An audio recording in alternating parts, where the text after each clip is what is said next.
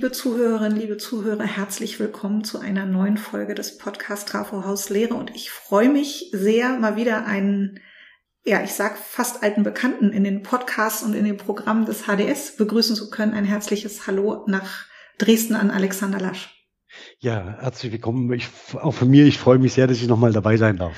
Genau, es ist ganz schön, dass wir langsam in so eine Situation kommt, dass der ein oder andere auch zum zweiten oder dritten Mal bei uns vorbeischaut und wir Gesprächsfäden wieder aufnehmen können oder auch ein bisschen schauen, was sich so getan hat in den letzten Wochen und Monaten.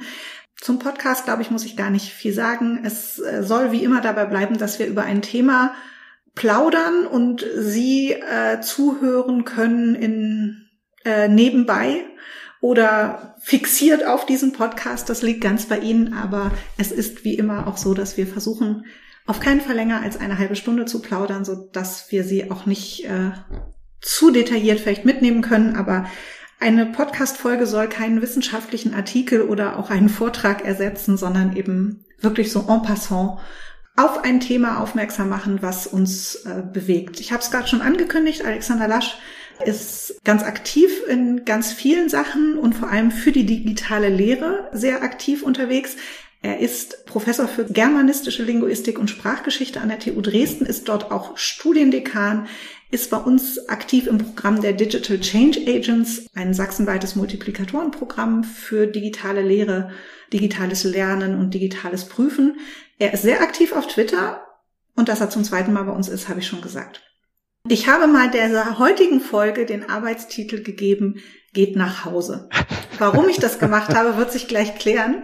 Bevor wir dazu kommen, warum man nach Hause gehen soll, äh, würde ich aber Alexander Lasch bitten, sich nochmal selber ein bisschen vorzustellen, indem er uns berichtet, was ihm an Hochschullehre besonders wichtig ist und was Hochschullehre für ihn ausmacht. Ja, vielen Dank. Hochschullehre ist für mich vor allen Dingen äh, die Suche nach der gemeinsamen Arbeit an interessanten Fragestellungen, die auch vorläufiger Natur sein können oder deren Ergebnisse auch vorläufiger Natur sein können. Also ich sehe Universität und universitäre Lehre als ein Experimentier- und Probierraum aus. Nicht nur für hochschuldidaktische Formate, sondern auch für Studierende und Lehrende neue Fragen zu entwickeln und gemeinsam zu neuen Antworten zu kommen. Und ich bin sehr dafür, dass man diesen Experimentier- und Schutzraum auch als solchen belässt, schützt und so gut wie möglich weiterentwickelt. Und das auch mit den Möglichkeiten digitaler Techniken. Okay, da werden wir mit Sicherheit auch gleich nochmal drauf kommen, weil ich finde, das Stichwort Experimentierraum, aber auch Schutzraum ist ein ganz, ganz wichtiges, was vielleicht auch heute in der Folge noch eine Rolle spielen würde. Die Einladung zum zweiten Besuch äh, habe ich letzte Woche recht spontan ausgesprochen. Wir sind, äh, nehmen die Folge auf am 20. Juli 21, weil ich einen Tweet von Alexander Lasch gesehen habe, und ich zitiere den mal ganz kurz oder einen Teil dieses Tweets.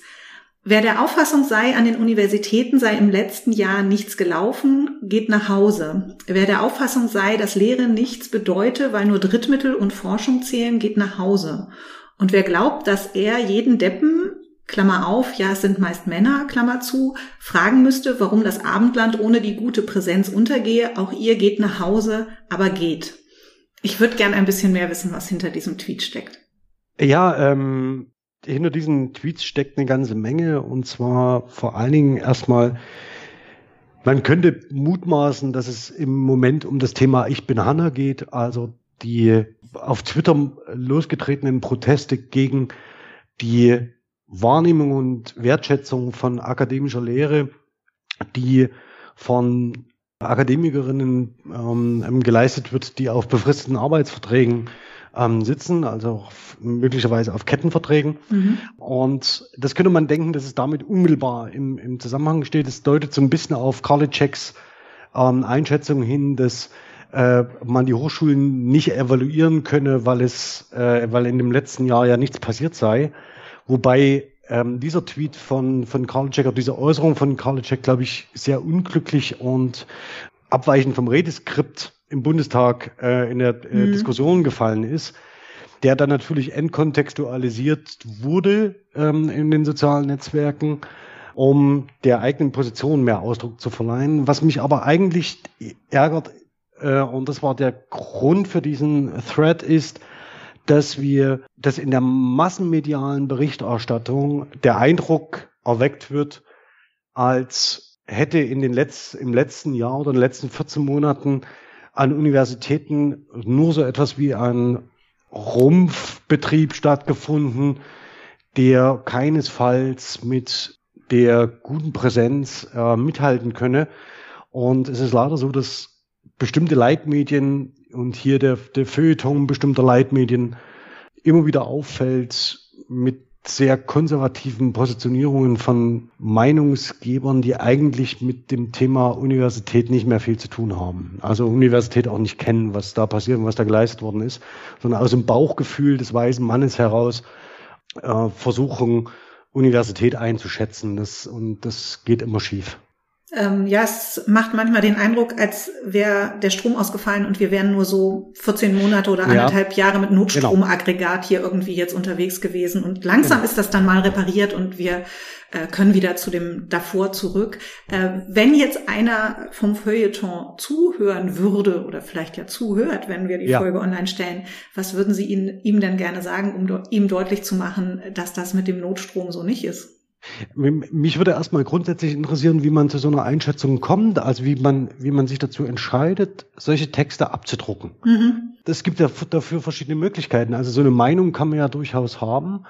Mich würde aber interessieren ist, wie ist da recherchiert worden? Ist überhaupt recherchiert worden?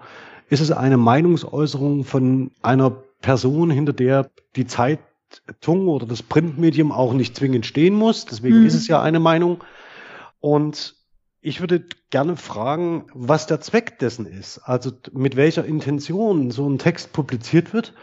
Denn er diskreditiert die Arbeit vieler, ähm, ja. die im letzten Jahr wahnsinnig viel geleistet haben.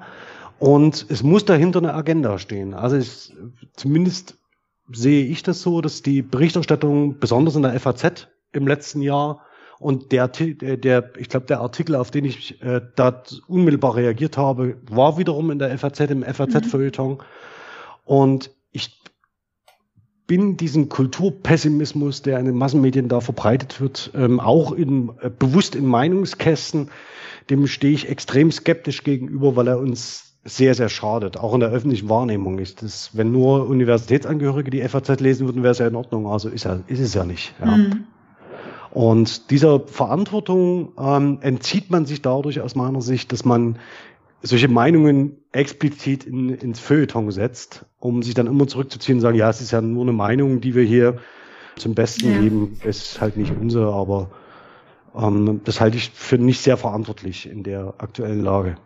Okay, jetzt äh, wäre es natürlich eigentlich das Coolste gewesen, wir hätten jemanden hätten den, den Autor dieser Meinung oder die Autorin der Meinung, ich weiß jetzt gar nicht mehr, ob es Autor oder Autorin war, eingeladen und wir wären in einen, ich hätte das Gespräch nur moderiert, das wäre ja natürlich eigentlich das Spannendste für diesen Podcast gewesen. Vielleicht machen wir das irgendwann nochmal.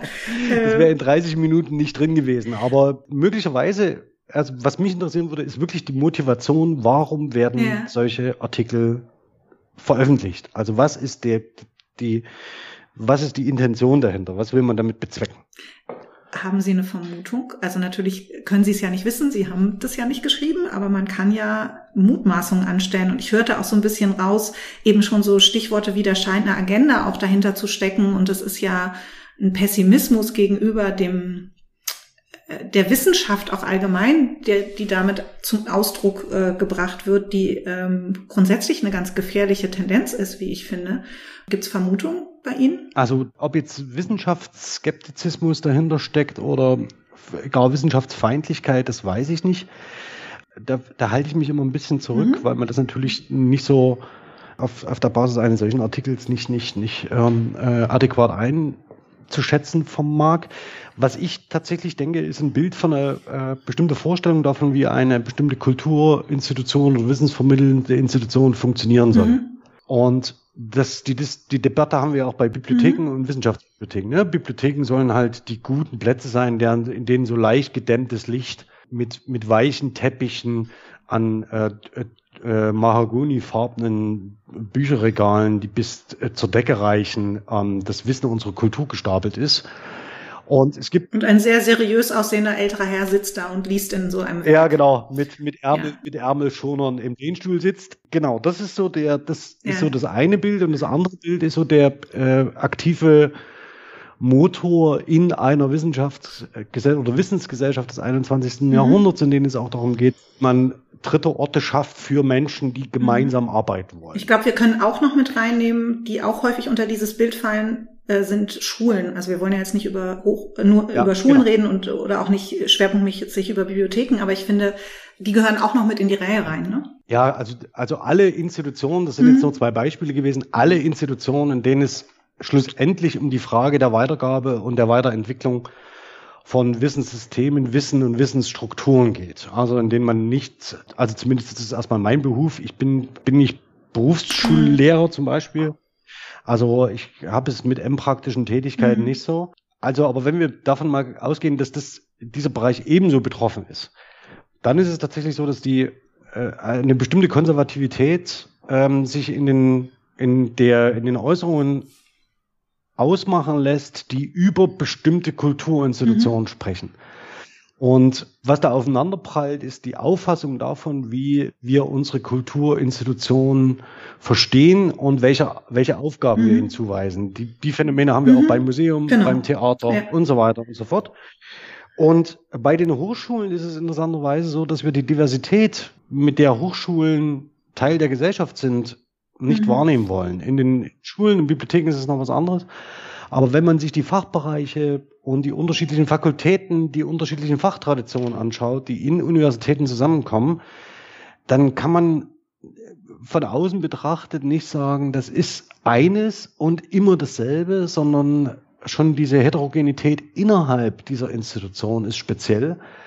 Und dass man dem so wenig Rechnung trägt, dass man das ist monolithisch steht so ein Block da und das ist Universität, das halte ich für sehr komplexitätsreduzierend und schlicht falsch. Und äh, dass es jetzt mhm. diese neueren Entwicklungen gibt, also hin zu digitalen Strukturen in der Lehre vor allen Dingen, ist eigentlich eine Chance und mir tut es ein bisschen leid, dass diese Chance kaputt ja. geredet wird. Jetzt gehen wir mal davon weg. Wir haben ja leider die andere Person jetzt nicht dabei und es ist ja immer schwierig, den ja, genau. Motivationen auch äh, in, den, in den Mund zu legen. Das wollt, wollte ich auch gar nicht äh, tun, aber gehen wir mal einen Schritt zurück, wenn das äh, nicht gesehen wird, diese Diversität der Inhalte, aber auch die Diversität der Aufgaben von Hochschulen.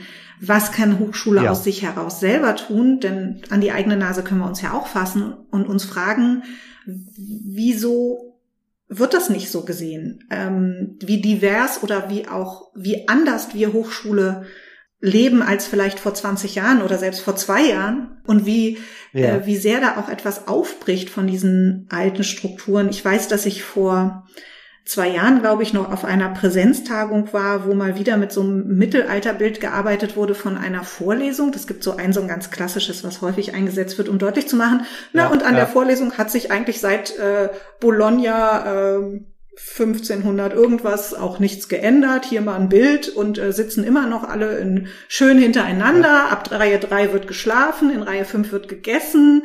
Ähm, ist ja alles heute immer noch so. Und jetzt haben wir ja gerade ein Heute, ja. wo das eben nicht mehr so ist, sondern äh, es, wir reden darüber, dass wir durch äh, die Veranstaltung in die Räume der Studierenden auch einbrechen, um es mal so rum zu, zu sagen. Ne? Wenn es diese Diskussion ja. gibt, äh, müssen die Studierenden ihre Kamera anhaben, wenn es eine Videokonferenz gibt, ja oder nein. Da gibt es ja auch sehr unterschiedliche Positionen. Also was können wir tun, um diese Diversität besser sichtbar zu machen, um dieses konservative Bild von Hochschule ähm, auch aus uns heraus vielleicht zu verändern? Naja, also die einfachste Möglichkeit ähm, ist, glaube ich, die Informationskanäle zu bespielen, die gerade im traditionellen akademischen Diskurs nicht mhm. bespielt werden. Also eben nicht die 27. Fachtagung zur Wissenschaftskommunikation hinter geschlossenen Türen einzuleiten mit äh, einem mittelalterlichen Bild einer Vorlesung, oder Illustration einer Vorlesung, sondern dass man tatsächlich ähm, neue Kanäle äh, wählt, um akademische Fragen außen sichtbar zu machen. Also in äh, die, die Universität als Teil einer der Gesellschaft sichtbar zu machen. Und dazu eignen sich natürlich ähm, die sozialen Netzwerke, solche Formate wie äh, euer Podcast und so weiter und so fort, mit denen man Universität nach außen sichtbar macht und auch die Unterschiede von unterschiedlichen Fachkulturen sichtbar macht. Universität muss sich dann aber auch, wenn sie das tut, neuer Kritik aussetzen. Das heißt, sie lädt ja Öffentlichkeit dann dazu ein, zu den eigenen äh, Konzepten ähm, Position zu beziehen. Und diese, diese, diese Diskussion an der Schnittstelle zwischen Universität und Öffentlichkeit wird in den nächsten Jahren noch dramatisch zunehmen. Und ich glaube, auch Universität muss sich hier neue Fragen gefallen lassen. Also es geht eben nicht mehr mit der Selbstverständlichkeit weiter, wie eben wie es bisher gewesen ist. Und ähm, ich glaube, was wir machen können, ist, dass wir diese Diskussion und die Evaluation an der Schnittstelle zur Gesellschaft suchen, wenn wir das denn wollen. Ähm, das nächste, was natürlich äh, eine große Rolle spielt, und jetzt kommen wir vielleicht doch auf Ich bin Hanna zurück, ist, dass man auf die bestimmten Bedarfe, Wünsche und äh, Lebensumstände von ähm, Angehörigen der Universitäten hinweist. Das heißt, was treibt denn zum Beispiel einen Studierenden um, der im Moment nach drei Semestern ähm, digitalen Fernunterricht überlegt, ob er das Zimmer in seiner ähm, äh, Universitätsstadt wieder ja. mietet oder nicht? Ja, oder die Mitarbeiterin, deren Jahresvertrag ähm, zum Dezember ausläuft und die vielleicht noch nicht weiß, wie sie weiter finanziert wird. Ähm, und ich glaube, das ist außerhalb der ja. Hochschule noch viel zu wenig bewusst und bekannt. Also wer weiß denn schon, was eine typische Studentin sei? Mhm.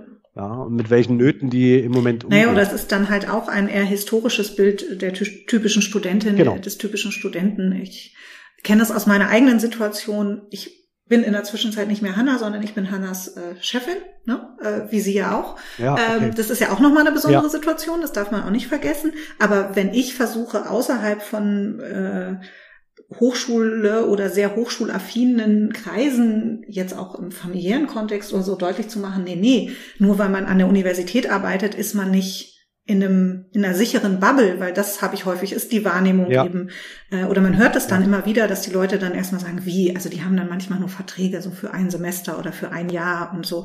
Also da kenne ich oder kann ich nur auch aus persönlichen Erfahrungen zurückgeben äh, oder auch hier mitteilen, dass das tatsächlich ganz es ist dort ein ein Bild gewachsen ist von Beschäftigungsverhältnissen bei Wissenschaftlerinnen und Wissenschaftlern, was wenig mit der Realität glaube ich, zu tun hat, in der wir unterwegs sind. Ja, und das, und das sorgt halt äh, leider dafür, dass man sich dann verwundert, warum wir nicht, äh, oder warum in bestimmten Strukturen nicht kreativer gedacht und mhm. gearbeitet wird. Es Innovationen leichter haben, sich durchzusetzen, weil man natürlich äh, vergisst, dass ein Großteil der Beschäftigten zusehen muss, dass die Qualif für die Qualifikation notwendigen Schritte erfolgen und man eben sich nicht das leisten kann, dass man in der Lehre neue Dinge ausprobiert und mit neuen Techniken experimentiert, vielleicht auch äh, ein Wagnis eingeht, das dann nicht zum Erfolg führt im Sinne des, des, der großartigen Evaluation oder der Entwicklung eines neuen Lehr-Lernkonzepts, sondern bestenfalls zu dem Ergebnis, dass man damit gescheitert ist. Also wir hatten gerade so eine technisches Setting, mit dem wir gescheitert sind und mit dem wir wissen, dass wir damit nicht werden arbeiten können im ja. Wintersemester. Das ist aber ein Ergebnis, das akademisch ist. Also jetzt müssen wir halt ein anderes Setting testen. Mal schauen, ob uns das noch gelingt und davon wird viel abhängen leider. Dass wir da mit den Experimenten, die wir durchführen, in der Lehre gut vorankommen. Aber jemand, der befristet beschäftigt ist, mhm. ja, der wird es nicht tun.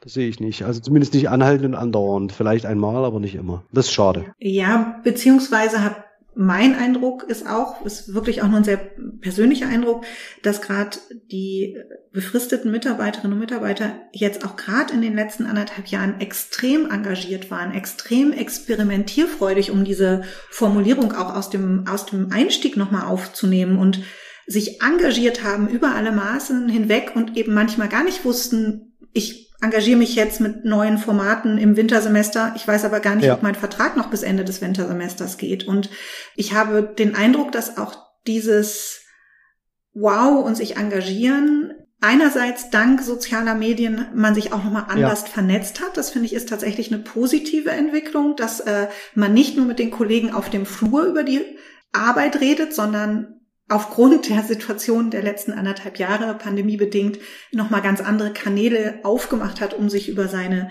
Lehre und sein eigenes Lernen dann vielleicht auch auszutauschen oder ja. voneinander zu lernen. Aber andererseits natürlich der Frust dann auch da ist, wenn ich mich engagiere, dass ich trotzdem das nur bis zu einem gewissen Maße dann auch aushalten kann.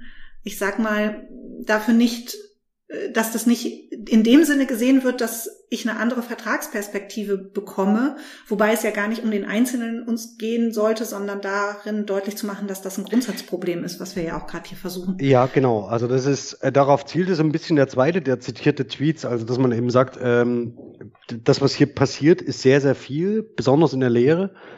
Und ich glaube, dass was in den letzten 14 Monaten deutlicher geworden ist als in der Zeit vorher, ist, welche wichtige Säule die universitäre Lehre spielt. Also vor allen Dingen auch im Zusammenhalt ja. und in der Entwicklung von neuen Formaten und neuen Techniken. Und wie wenig das noch gesehen wird. Auch darauf bezieht sich ja diese, diese Kritik in dieser Thread, dass man sagt, also wenn ihr das nicht gesehen habt, was im letzten, in den letzten 14 Monaten hier entstanden ist, dann seid ihr entweder blind oder ihr wollt es nicht sehen und entspricht aber wiederum der Wahrnehmung, dass die man nur dann expliziert aus der Perspektive des alten Systems heraus, wenn man sagt, nur die Präsenzvorlesung ist eigentlich das, was wir uns von Hochschule wünschen.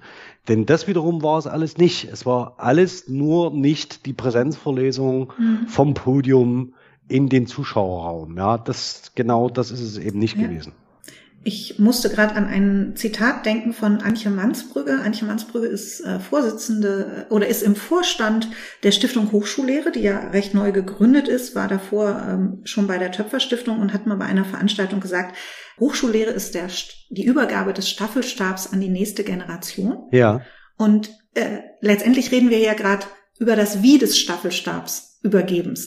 Aber dieser, dieser Akt muss ja trotzdem stattfinden und der findet statt. Ja. Und ich finde, das passt eigentlich nochmal ganz gut dazu zu sagen, da passiert was ganz Wichtiges. Ja. Und äh, wenn es um die nächste Generation geht, die viel digitaler unterwegs sein wird, dann muss doch dieses Digitale auch in, in der Hochschullehre gewürdigt sein und auch gewürdigt bleiben.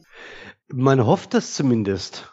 Ja, man hofft dass zumindest, dass dem so sei. Also das heißt, oder zumindest man könnte es auch andersrum wenden. Also wenn wir uns in 20 Jahren fragen, warum wir Hochschullehre so wenig weiterentwickelt haben, ähm, dann liegt es vor allen Dingen an uns selbst. Also das heißt, dass wir eben nicht bereit waren, bestimmte Experimentierräume und Möglichkeiten, die sich eröffnen, zu nutzen sondern dass wir uns eben auf die Seite derer gestellt haben, die gesagt haben, ja, Vorlesung im, im, im Hörsaal reicht im schlimmsten Fall, ja, also die, die klassische Vorlesung. Mhm. Und es gibt im Übrigen einen sehr wichtigen Unterschied zu Bologna ähm, vor ein paar hundert Jahren. Die typische Vorlesung war ein Kopieren. Ja, das ist also ja. das, äh, dort hat man Bücher vorgelesen, deswegen heißt sie auch so. Und die Studierenden haben das Vorgelesene kopiert, indem sie es mitgeschrieben haben. Also ich weiß nicht, ob das, ob man sich das heute noch wünscht und die klassische Vorlesung dürfte dem auch heute nicht mehr entsprechen. Ja. Das wünsche ich mir auf jeden Fall. Ähm, bevor wir, wir reißen nämlich gerade schon unsere halbe Stunde, was mit dem Thema äh, gar kein Wunder ist. Es sind auch schon wieder für mich ganz viele Ideen entstanden, mit wem ich in diesem Podcast gerne nochmal sprechen würde. Würde ich gerne die Chance nutzen, äh, Alexander Lasch tut das wahrscheinlich nicht, weil es seine Uni ist. Ich mache mal ein bisschen Werbung für die TU Dresden. Mir sind nämlich zwei Sachen noch eingefallen in unserem Gespräch. Einerseits, dass es tatsächlich äh, mit der mit dem neuen Rektorat, so neu ist es jetzt auch nicht mehr, ich glaube, es ist im nächsten Jahr im Amt, ja. Äh, eine Pro, ein Prorektorat für Universitätskultur gibt, was genau diesen, so ich, so wie ich es als Externe verstanden habe, auch diesen, wie arbeitet die Uni mit der Stadt mit der Gesellschaft zusammen? Wie kommt man zusammen? Wie, wie lernt man voneinander? Wie, wie geht man miteinander um? Ich finde, das ist äh, strukturell eine ganz spannende Sache und strategisch äh, über so ein Prorektorat für Universitätskultur auch ähm, sich dem Thema bewusst anzunehmen und nicht nur en passant und ist auch eine unserer Aufgaben. Ja. Ähm, und das zweite ganz konkrete, weil ich äh, gerade äh, gestern mit dem Prorektor Bildung der Uni, äh, der TU äh, Dresden drüber gesprochen habe, äh, ganz konkret zum Beispiel gibt es dann äh, bei der TU Dresden solche Formate wie äh, die Konifere im Botanischen ja, genau. Garten, genau. was ich auch was total Schönes finde, um mit Personen über Wissenschaft, über Hochschule ins Gespräch zu kommen. Wahrscheinlich müssen wir uns sowas auch nochmal überlegen, um über Hochschullehre ins Gespräch zu kommen.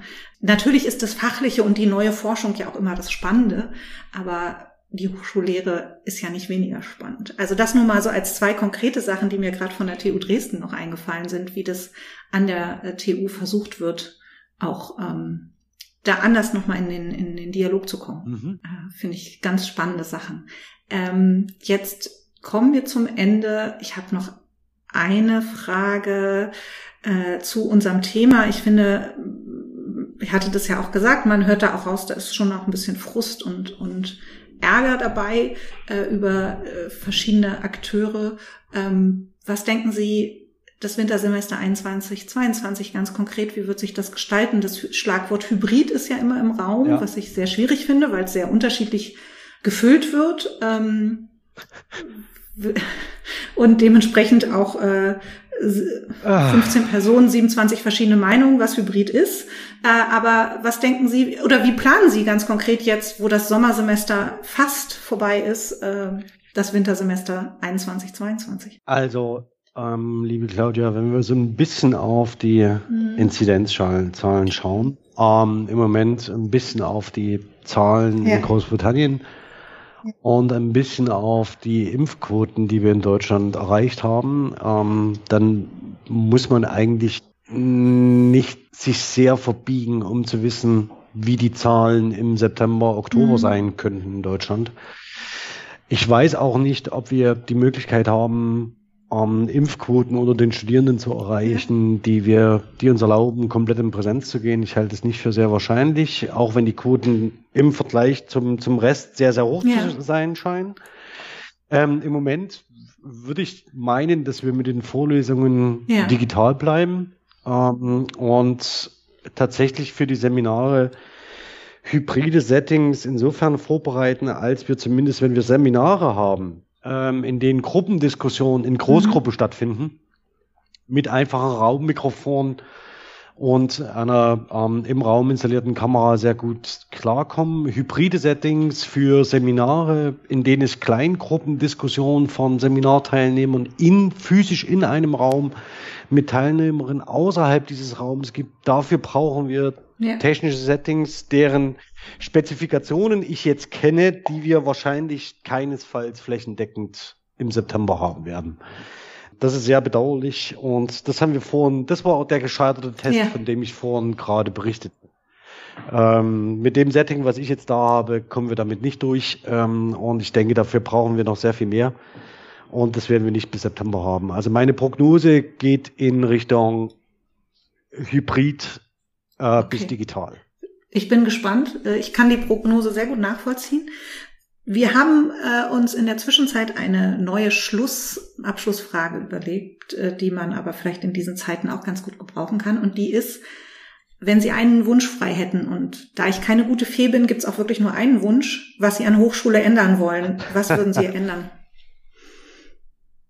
Ähm, Im Moment, jetzt, im Moment. Momentaufnahme, spontan. Ich würde mir gern wünschen, dass wir die, die Delta-Variante nicht bekommen hätten. Okay. Das würde ich mir wünschen. Alles andere ist machbar, aber das wird uns beschäftigen. Ein sehr nachvollziehbarer Wunsch. Lieber Alexander Lasch, vielen Dank für das zweite spannende Gespräch in diesem Podcast. Liebe Zuhörerinnen, liebe Zuhörer, vielen herzlichen Dank fürs aufmerksame Lauschen. Wenn Sie Vorschläge haben, wen wir nochmal einladen sollen, wenn Sie Wünsche haben, worüber wir sprechen sollen, dann schicken Sie uns gerne eine E-Mail und äh, kommen Sie alle gut durch den Sommer und die, was das auch immer noch meint, vorlesungsfreie Zeit.